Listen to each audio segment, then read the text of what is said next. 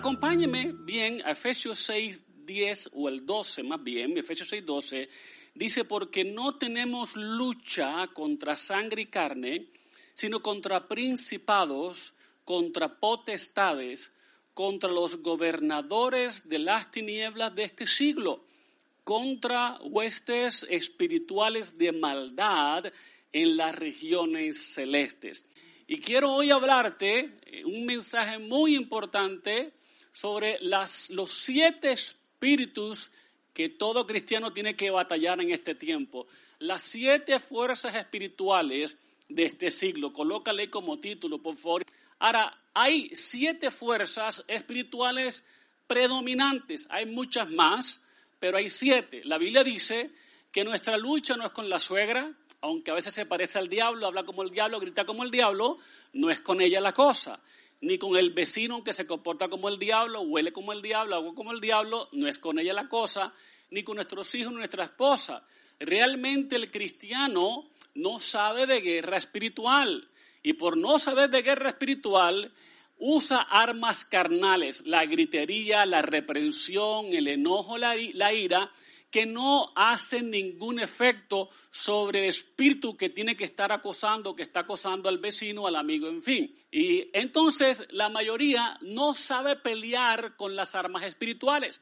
Por eso María Pablo y yo sacamos un libro, La armadura de Dios, ya está en versión niño, porque todos los días usted se tiene que vestir con la armadura, ¿verdad? Con el cinturón de la verdad, la coraza del espíritu, el yelmo de la salvación, el apresto del, calzado del evangelio y la paz, eh, el escudo de la fe y la espada del Espíritu todos los días. Y cada vez más que lo ore va a entender, ¿verdad?, cómo o funciona y cómo va a estar protegido.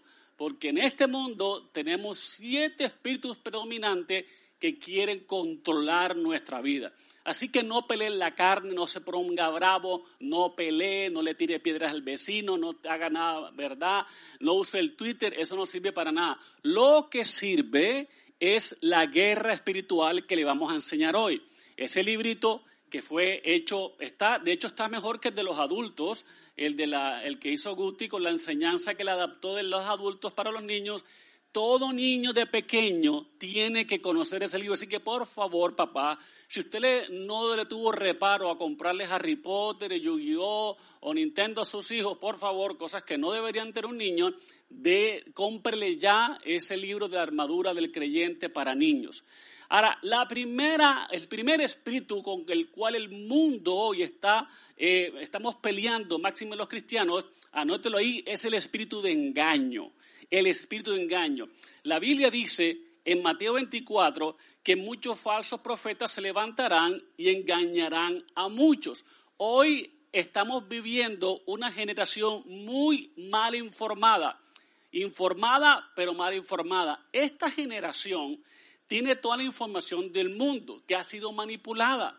Twitter nos manipula, Google nos manipula, Facebook nos manipula, ¿verdad? Ellos ponen el tema ellos tratan de sacar toda la moral, los valores e impulsan una agenda globalista tremenda. Si no, mire el debate que le hicieron a Mark Zuckerberg, a, John Gray y a, a, Shanghai de, de Google, el Twitter y Facebook. Todos manipulan, ellos están controlando la conversación, estoy engañando a la juventud, engañando a los jóvenes, redefiniendo la historia. Entonces tienes que entender que manipulan la política, la, sociología, manipulan la sociedad, en fin, es claro y evidente que engañarán a muchos, ¿verdad? Para que se aparten de la verdad, para que no crean en Jesús, ¿verdad? Es un engaño para desviarnos de la verdad, ¿cierto? Para que este, ya no creamos más en la Biblia. Antes se creía más en la Biblia, en los valores, en los principios. Ahora esta generación, la generación X, Z, no cree tanto como la anterior, a menos que esté en ríos de vida, porque aquí sí les hacemos eh, creer la Biblia, por lo menos se predica la buena palabra, la sana doctrina, porque los papás estamos enfatizando a sus hijos. Pero ahora están abrazando la ideología de género, el comunismo, el socialismo, el progresismo, ¿verdad? Y son espíritus engañadores. Prácticamente ya tienen argumentos completos para decir que lo que nosotros enseñamos o predicamos no es de Dios, no fue correcto, el homosexualismo no es como la Biblia lo dice, que sí se permitían, y engañan a muchos. Eso está pasando hoy. Ojo con esos falsos profetas que hacen que la gente se desvíe con la verdad ¿cierto? Tenemos que entender eso. Ahora, el alcohol también, que cada uno puede hacer lo que quiera con el alcohol, ¿verdad? Ahora el adulterio está de moda porque es un espíritu de engaño que si tu mujer no te lleva bien con ella, pues consíguete otra. Hay un espíritu de engaño diciéndole que a, a las parejas que vean pornografía para que se satisfazan mejor.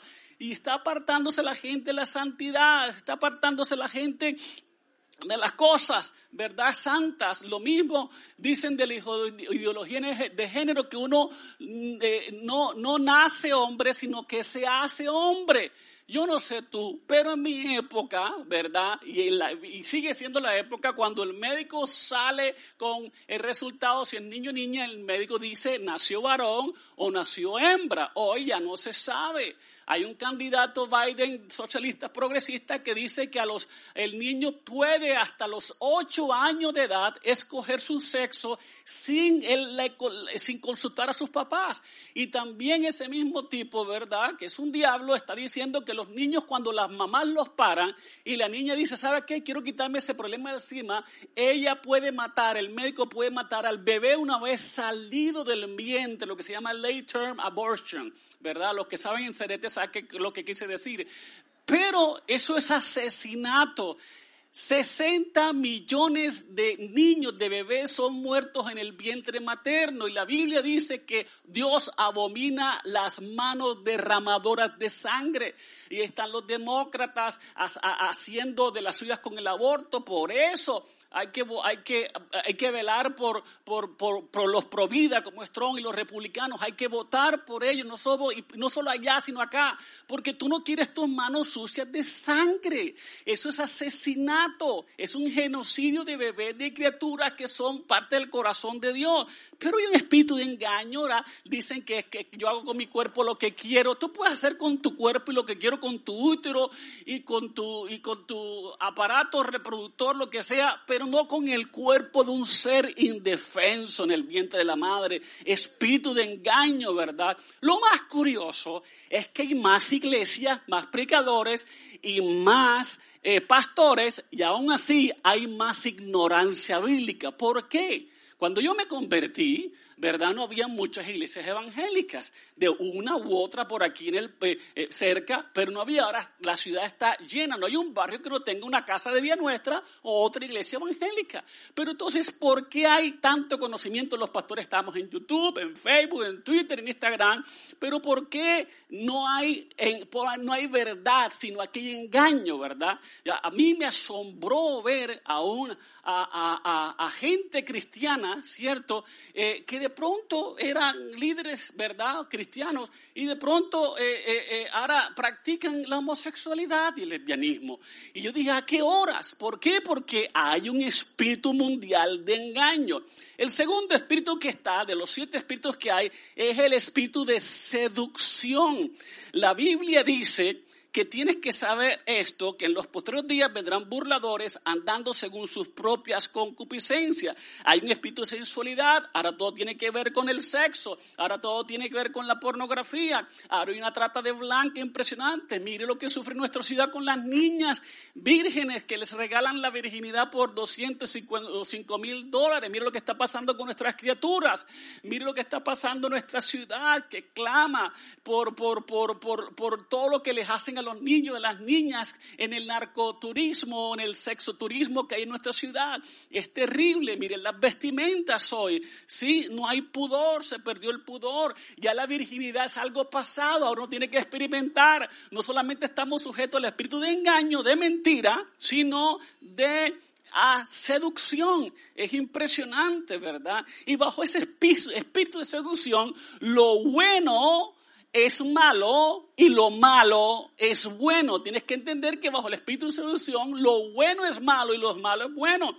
Pero Hoy nos vamos a liberar de ese espíritu de engaño y de seducción en el nombre de Jesús, en la oscuridad de la mente, en los corazones de nuestros familiares, nuestros niños, y vamos a iluminar la palabra de Dios. Es por eso que todo libro que nosotros hacemos, vamos a hacer una versión para niños, vamos a hacer una, una versión adulta para la Biblia Santidad y una versión para niños y adolescentes de santidad luchan con esto muchísimo, ¿verdad?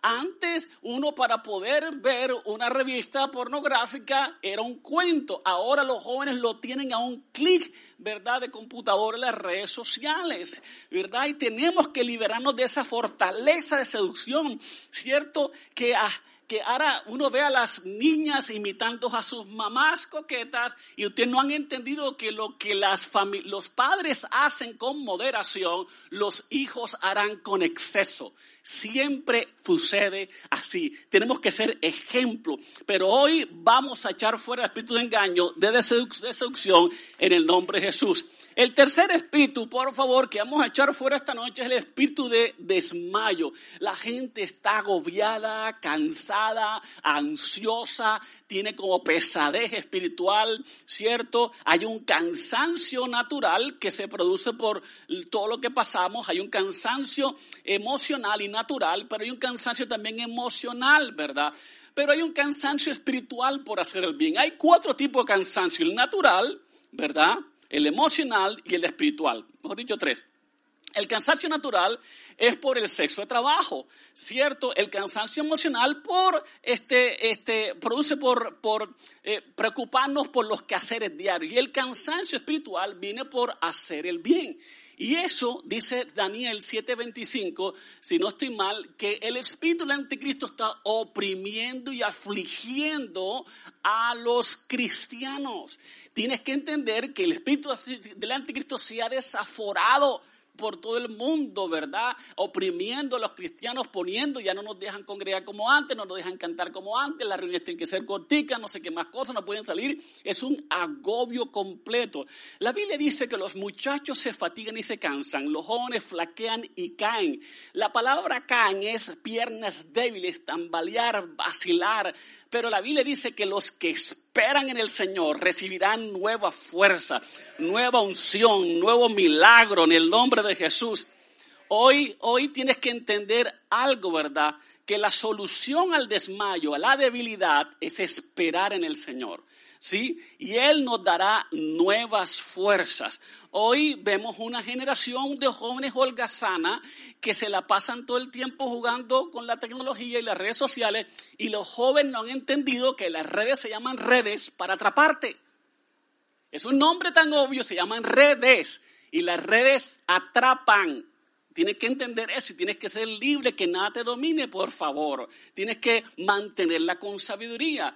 Entonces, tienes que pasar tiempos con calidad, con, de Dios, con tienes que pasar tiempos de calidad con Dios en su presencia y esa pesadez, ese agobio, ese desgano, esa jartera, esa mamera se va hoy en el nombre poderoso de Jesús de Nazaret y fuerzas de alegría, como dice el Salmo 16, 11. La Biblia dice, en su presencia plenitud de gozo.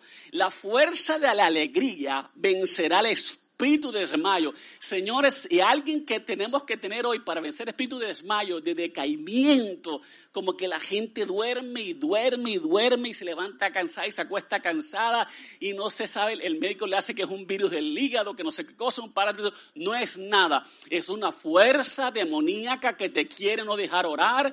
Claro que te pasas viendo redes sociales y jugando no sé qué cosa, Nintendo y PlayStation, pero a la hora de orar o hacer algo espiritual, te viene un decaimiento bárbaro, comienza la bostezadera, te duermes, ya no les cuesta las manos levantarse para para adorar al Señor les cuesta. En el nombre de Jesús yo quebranto ese espíritu sobre mi congregación ahora. El cuarto espíritu es el cuarto espíritu terrible que nos acosa a los cristianos, el espíritu de vergüenza y de rechazo. Si algo he visto en esta generación más marcada que en todas las anteriores, es el espíritu de vergüenza y de rechazo. Esta generación ha encontrado y sufrido más rechazo que cualquiera de las anteriores. Hay traición por doquiera, por eso mis videos son tan populares, ¿verdad? Hay rechazo, hay falsedad de amigos. Eso es lo que dice la escritura, ¿verdad? Es increíble lo que está sucediendo y esa vergüenza, ese rechazo está produciendo una epidemia de suicidios. Ahora los jóvenes, en mi época de joven, yo nunca pensé en quitarme la vida ni ninguna de mis amigos crecieron con quitarse la vida. Queríamos eh, andar en bicicleta, jugar, eh, en fin, hacer cosas divertidas. Ahora hay una generación deprimida, no solamente por el espíritu de desmayo, sino por el espíritu de vergüenza y de rechazo, ¿verdad? Ese sentimiento de rechazo comienza cuando los jóvenes, sí, este, por ejemplo, descubren cuando sus padres se divorcian. Viene vergüenza, viene rechazo. Cuando descubren que su mamá los quería abortar. Cuando descubren que son hijos de uno con otro, ¿verdad? Y esos jóvenes de hoy, que una sociedad de padres disfuncionales están creciendo con esas batallas mentales, con esos rechazos o con esa eh, vergüenza, ¿verdad? Y, más adelante comienzan a crecer, tienen que soportar el divorcio de sus padres, la división de sus familias, ¿verdad? La hija se pasa de una relación a otra, se va con otro, juega, está con el papá un rato, con la mamá otro, eso es difícil, ¿verdad? Y cada vez los jóvenes están creciendo con un agujero negro de soledad, de, de, de soledad, de de, rechazo y vergüenza que los lleva a la depresión y al suicidio, ¿verdad?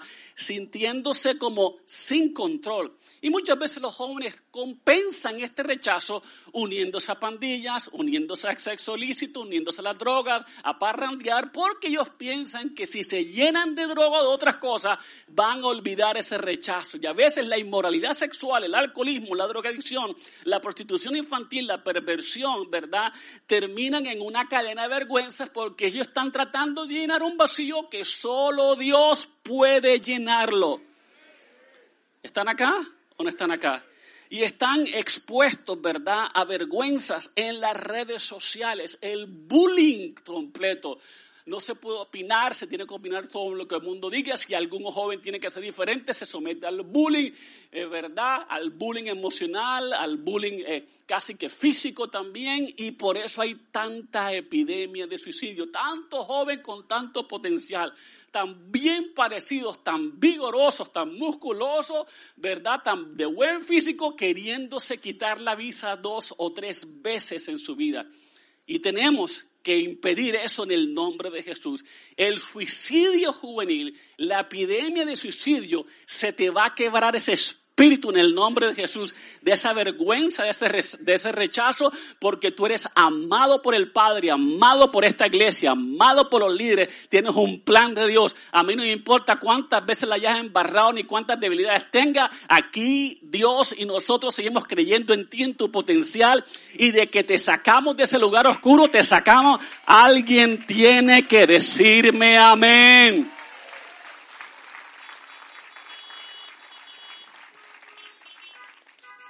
Entonces tenemos que entender esto, ¿verdad? Ahora bien, el, cinco, el quinto espíritu es el espíritu de distracción. Distracción. Usted sabe que no ha salido un iPhone cuando en tres meses, seis meses cambia al otro, nuevo. Cada dos meses hay algo nuevo. Los jóvenes están distraídos y todo el mundo está distraído. Un segundo es ahora y el segundo siguiente es otra cosa, ¿verdad? Es impresionante. La generación más distraída, ¿verdad? Hay más de mil canales de televisión. Nosotros en nuestra época teníamos el canal 7 y el canal, ¿cuál era el otro? 11, ¿verdad? Eran dos canales, 9 y el 11, ¿verdad? Para ver el Chavo del 8 y la programación se iba a las 10 de la noche con el himno nacional. ¿Cuántos son de esa generación? De los, de los televisores que hacían tic, tic, tic, tic, tic, tic, tic, y que no había control remoto, sino que uno era el control remoto del papá. Mi hijo cambio, uno iba tic, tic, tic, tic. Y de la antena, que uno cogía la antena, ahí, ahí, ahí, ahí, ahí, ahí. No, no, no, ahí, ahí. Y no se quedaba todo el programa así con la antena, para que el papá pudiera ver el programa de televisión. Era en blanco y negro.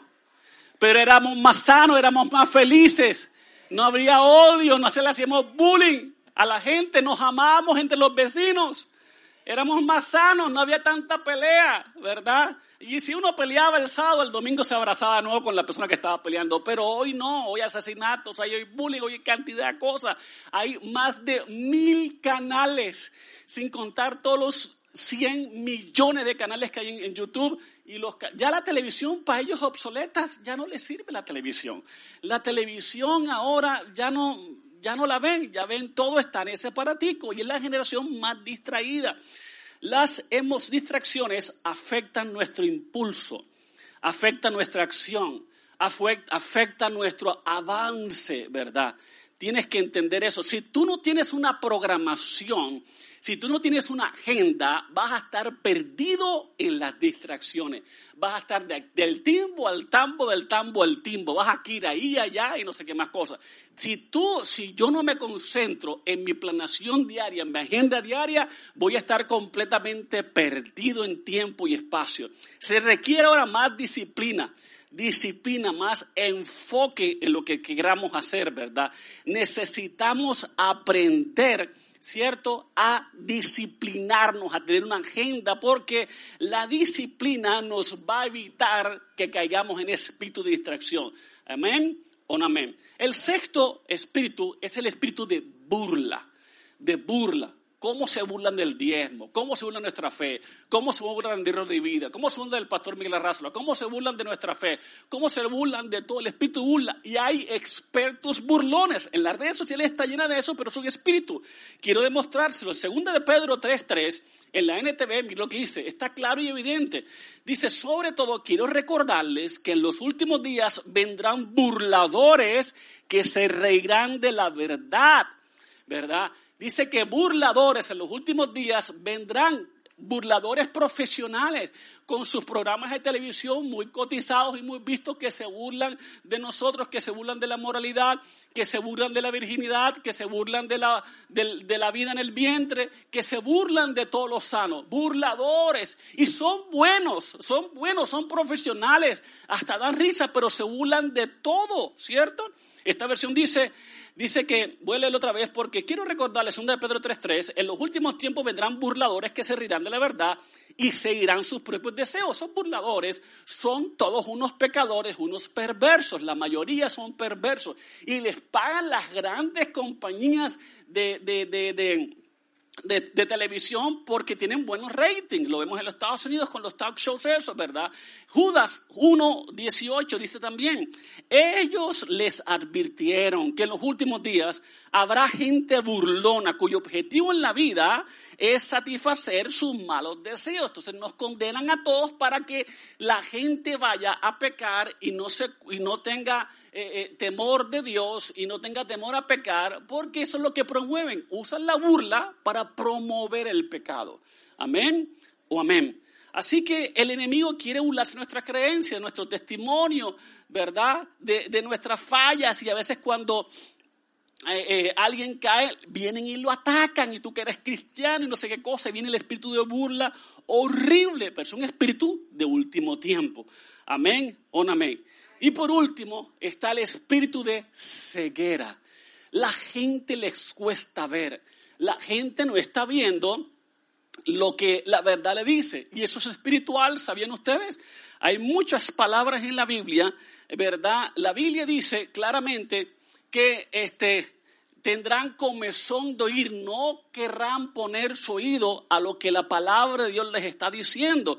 Es increíble con este espíritu de ceguera espiritual. Jesús dijo, ustedes son guías ciegos de ciegos. Son ciegos guías de ciegos, ¿verdad? Y ambos caerán en el, en el hoyo, ¿verdad? Es un espíritu de ceguera que la gente no quiere ver. Una de las cosas interesantes es que a Sansón, con toda su fortaleza, lo que le hicieron los filisteos fue sacarle los ojos. Yo pregunto, ¿qué hace alguien sacándole los ojos a un Sansón fornudo, ¿por qué no le corta los brazos o las piernas?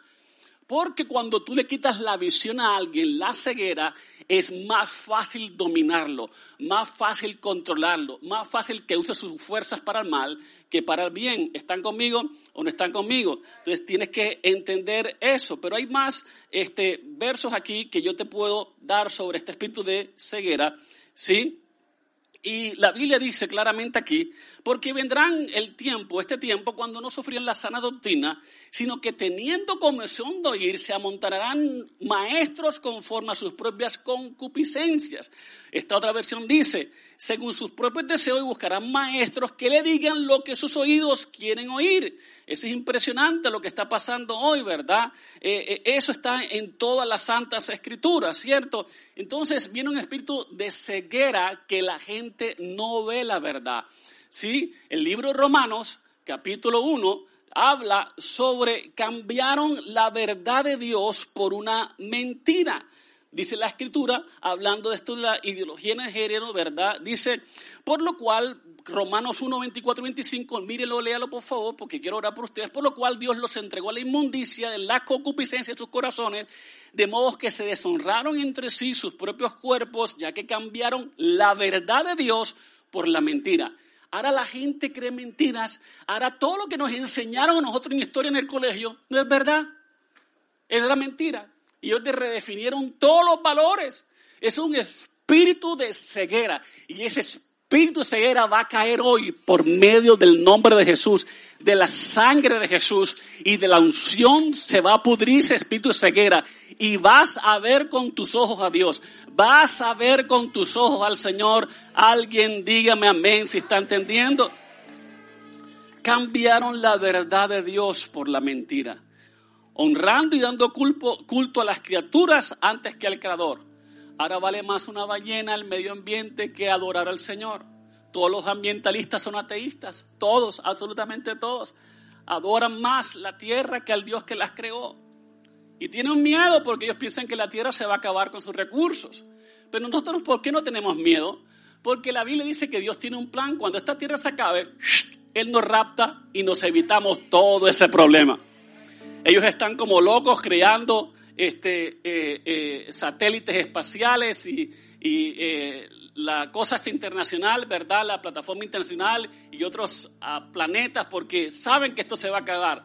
Pero Dios a sus hijos nos tiene preparado el rapto para no evitarlo. Bendito sea Dios. Amén. Ahora, ¿qué tiene esto que ver con el aceite? Mucho. El sacerdote enemigo, el profeta Nehemías decía que el sacerdote hijo de Aarón estará con los levitas cuando los levitas tomen los diezmos de la casa del Señor a las cámaras del tesoro. En la casa del Señor, en el templo de Salomón, había unos, unas cámaras. ¿Qué son estas cámaras que quiero que pongan en atención? Esas cámaras eran una representación visual de cómo va a ser este año, ¿cierto? Había un primer piso, la cámara de primer piso, primer piso donde había estaba el grano, se amanecía el grano, el vino y el aceite grano, vino y aceite, que habla de promisión. Este año va a haber promisión. El segundo piso es donde los sacerdotes descansaban. Y el tercer piso esas cámaras había plata y oro, abundancias de bendición y riquezas en Cristo Jesús. Yo creo que nosotros vamos a entrar a esas tres cámaras hoy. A la provisión, al descanso y a las mayores bendiciones. Ahora, sigo leyendo aquí porque me parece interesante analizarle que lo más curioso es que en la cámara había el maíz, ¿verdad? El grano, el vino y el aceite. Siempre van juntas. El trigo, el grano y el aceite. Lo que necesitamos entender es que el trigo y el grano y el aceite van juntos. Y eso viene para nosotros en nuestra vida. El grano tiene que ver con la abundancia de almas el vino con la prosperidad financiera y el aceite con la abundancia de protección. Entonces, tienes que entender esto. Hay un poder en la unción corporativa, por eso me alegra que todos vinieran hoy en masiva verdad, a pesar de un supuesto toque de queda. Porque el aceite se usa para activar la fe. ¿Cierto? En nuestra área de lucha, Dios quiere que apliquemos el área en la unción con aceite sobre nosotros mismos, porque el poder de Dios fluirá cuando ejerces tu fe de esa manera, cuando apliquemos el aceite que les he dado a ustedes sobre sus hijos, sobre su casa, sobre sus protecciones, usted inmediatamente activa la fe. ¿Cómo la activó? Cuando toma la Santa Cena. Y fíjate que al, único elemento de los tres que le faltaba en la Santa Cena es el aceite, pues eso lo estamos haciendo hoy. Porque la Santa Cena está el vino, ¿verdad? Y el pan y el trigo. Pero hoy le agregamos al aceite. Son los tres elementos inseparables. Ahora bien, hay una correlación entre el aceite de la unción y la sangre de Jesús. En Levítico los sacerdotes eran ungidos con la sangre en la oreja derecha, en el pulgar derecho y en el dedo derecho, ¿verdad? Estos lugares también tenían que ser ungidos no solamente con sangre, sino también con aceite. O sea, parece ser que hay una correlación entre la sangre protectora y la unción de aceite que también protege. Esto significa que cualquiera cosa que ellos escucharen cualquier cosa que hicieren y por donde caminaren será bendecido. Pues hoy vamos a ungir a tus hijos en el lóbulo, en el dedo y en el dedo del pie pulgar. ¿Por qué? Porque todo lo que oyéremos será de Dios. Todo lo que hiciéramos será bendecido. Y donde anduviésemos será protegido. Alguien tiene que entenderme. Ahora bien, Ahora bien, como no podemos aplicar la sangre de Cristo sobre nosotros porque ya fue aplicada, pero sí podemos clamarla en cualquier momento, tenemos, pero sí podemos aplicar la unción como símbolo de su sangre para activar nuestra fe y para liberar bendiciones que fueron compradas por su sangre. Cuando usas el aceite y los ungimos, liberas bendiciones por tu fe. Tu fe se desata, se desata y libera bendiciones, porque lo que libera bendiciones es nuestra fe. Vamos a usar el aceite hoy como un pretexto para liberar nuestra fe, desatar nuestra fe y liberar bendiciones. Amén. ¿O amén?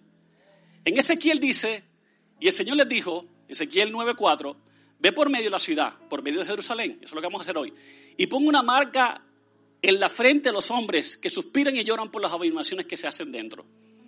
La marca en la frente que habla Ezequiel si, no se sabe dónde aplicar, de pronto la unción, la palabra hebrea para marcar la frente taf se le, hacía así como si fuese una semicruz, taf en, en hebreo, ¿verdad? Y eso lo que dice es que somos sellados por su espíritu. Antes tenía tanto poder que a los sacerdotes le decían, pon un aceite, aquí una señal, un taf, que es una marca, en aceite, ¿verdad? En la frente, ¿sí? como una señal, no la de la bestia, sino una señal de que estamos llenos del Espíritu Santo, no de la bestia. Cuando David era joven, otro ejemplo de la unción, de ungida con aceite, cuando David era joven fue ungido como rey con aceite, con unción, aceite, ¿verdad? Y se convirtió en un asesino de gigante. Hay algo que pasa cuando Dios te unge con aceite. Cuando Dios ungió a David con aceite, se hizo un campeón de, de gigantes. Donde quiera que David fuera, era una bendición. ¿Están aquí? Antes de eso, la Biblia nada notaba a David. Incluso en su casa pensaban que era un pelele. Pero cuando lo ungieron, cuando vino el cuerno, vino el Espíritu. Cuando te unjamos ahora, va a venir la unción. Antes no te notaban, ahora te bajan. Alguien dígame amén.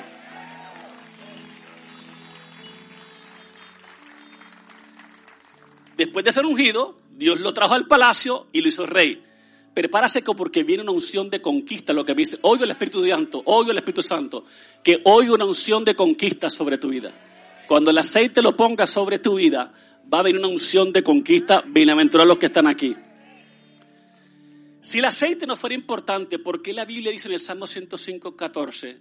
Dice, no toquéis a mis ungidos. ¿Por qué? Porque la unción incluye protección. No toques a mis ungidos, ¿verdad? La enfermedad o el virus no te va a poder tocar. No te va a poder tocar. Cuando el aceite viene en usted, se convierte en ungido y protegido. Entonces, tenemos que entender esto bien claro. Que no hay iglesia separada de la unción. La iglesia, de hecho, la misma palabra en el Antiguo Testamento para unción es la misma palabra para iglesia, para casa de Dios. Se lo voy a mostrar. Por ejemplo, la palabra Betel, ¿verdad? Donde a Jacob ungió la piedra fue en Betel. Esa es la misma palabra para unción, ¿verdad? En otras palabras, no puede haber un Betel sin una unción. Betel significa casa de Dios. No puede haber una casa de Dios, una iglesia sin unción. No puede haber un cristiano sin unción. Están correlacionados en toda la Biblia. Amén o no amén. Ahora bien, cuando pones el aceite en algo, cuando tú consagras tu casa, consagras tu casa, que lo quiero que lo pues no en el malubrio, sino por lo menos en el, en el panel, ¿verdad? En tu carro, estás consagrando ese carro y ese carro va a estar protegido. Cuando unjas tu casa, que llegues ahora a tu casa, ¿verdad? Esa casa va a estar protegida. Unge las ventanas y las puertas, las entradas. Y te digo algo, unge ese televisor para que la porquería no entre y se santifique. ¿Por qué? Porque se consagra, protegido de todo mal, de toda plaga y de todo daño. Así que hay que aprenderse a ungirse uno mismo, a tu casa, a tu familia. Cuando la unción de Dios viene sobre ti, por el aceite de la unción, eres consagrado apartado. ¿Están entendiendo este punto que es importante? Amén. Este año 2020, en el calendario hebreo yo les enseñé que era el 5780, ¿verdad? La revelación de esto está en los dos últimos números del calendario hebreo. El año 70, que fue la década anterior, ¿verdad? Es la palabra ayin, que significa ojo. Fue la década de que vimos cumplidas muchas de las bendiciones de Dios. Fue la época de la visión. Pero el 5, 7, 80, el 80 es la palabra hebrea P, que significa boca. Curioso. El 2020 se inauguró con un tapaboca. Porque el diablo quería poner al P, a la boca, un tapabocas. ¿Por qué? Porque esta es la década en donde Dios quiere que todo lo que tú profetices y expreses sea hecho. Y por eso nos colocaron un tapabocas. Pero hoy te vas a quitar un momentico el tapabocas analógicamente y vas a profetizar bendición. Amén. ¿Por qué? Porque viene luz para tu vida. Medicina para tus llagas y limpieza para tu cuerpo. Hay tres cosas purificadoras acá. Hay tres cosas importantes. Luz, aceite se usa para la luz. El aceite también se usaba para las llagas de los animalitos. Y también se usaba como atributo limpieza de consagración. El único camino al cielo se llama Jesús. Él mismo lo dijo, soy el camino, soy la verdad y soy la vida y nadie viene al Padre sino por mí. Si tú crees en Él pero nunca lo has confesado con tu boca, hoy es el día de tu salvación. Te invito a que repitas conmigo estas sencillas pero transformadoras palabras. Te acompaño y digamos juntos, Señor, te doy gracias por este día. Reconozco que soy un pecador y estoy alejado de ti. Te necesito. Te abro las puertas de mi corazón. Confieso con mi boca y creo con todo mi corazón que Jesús es mi Señor y mi Salvador.